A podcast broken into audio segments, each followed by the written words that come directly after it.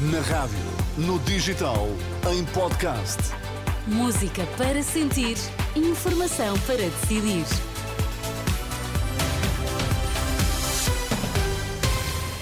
A abrir a edição das 5 na Renascença, os destaques que marcam a atualidade deste fim de semana. Boa tarde, o PCP apresenta as prioridades, aumento de salários, pensões e aposta no SNS e habitação são algumas das medidas apresentadas. O presidente francês reafirma o apoio à Ucrânia.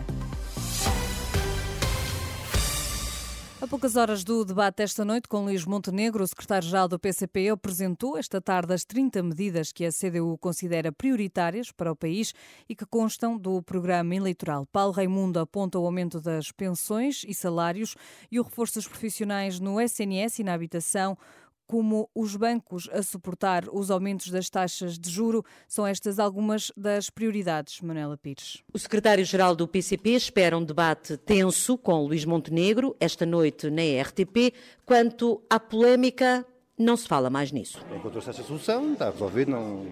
acho que isso era um caso, deixou de ser caso. Os debates têm marcado a pré-campanha eleitoral. Ainda ontem, Pedro Nuno Santos apelou ao voto útil no PS para derrotar a direita. Paulo Raimundo diz que isso não faz qualquer sentido. Deu até o exemplo da promessa de acabar com as portagens nas antigas escutas. A única garantia que aquela gente toda de, que é alvo daquelas portagens e que paga aquelas portagens, a única garantia que têm para aquela promessa, aquela e outras, mas de ser concretizada, não é dar a maioria absoluta ou dar a maioria ao Partido Socialista. É votar no PCP e na CDU, porque é a nossa força que vai obrigar a que todas as promessas que estão a ser feitas hoje sejam cumpridas. E, portanto, esse voto útil, o voto útil se vamos por aí, é o voto no PCP e na CDU. O PCP, que voltou esta tarde a apresentar as medidas do programa eleitoral, as 30 prioridades, a começar com o aumento de salários. Uma urgência que é para agora e não lá para 28 ou para 2030. Em 2024, nenhum trabalhador pode receber menos de mil euros de salário por mês. E ainda a redução do horário de trabalho. Na habitação, uma das medidas que o PCP defende é que sejam os bancos a pagar o aumento das taxas de juro. Manuela Pires, jornalista da Renascença, que acompanhou a apresentação das medidas da CDU. Paulo Raimundo espera ainda que o debate esta noite com o secretário-geral do PCP em Lisboa e Luís Montenegro no Porto seja intenso, mas não quis fazer mais comentários aos jornalistas.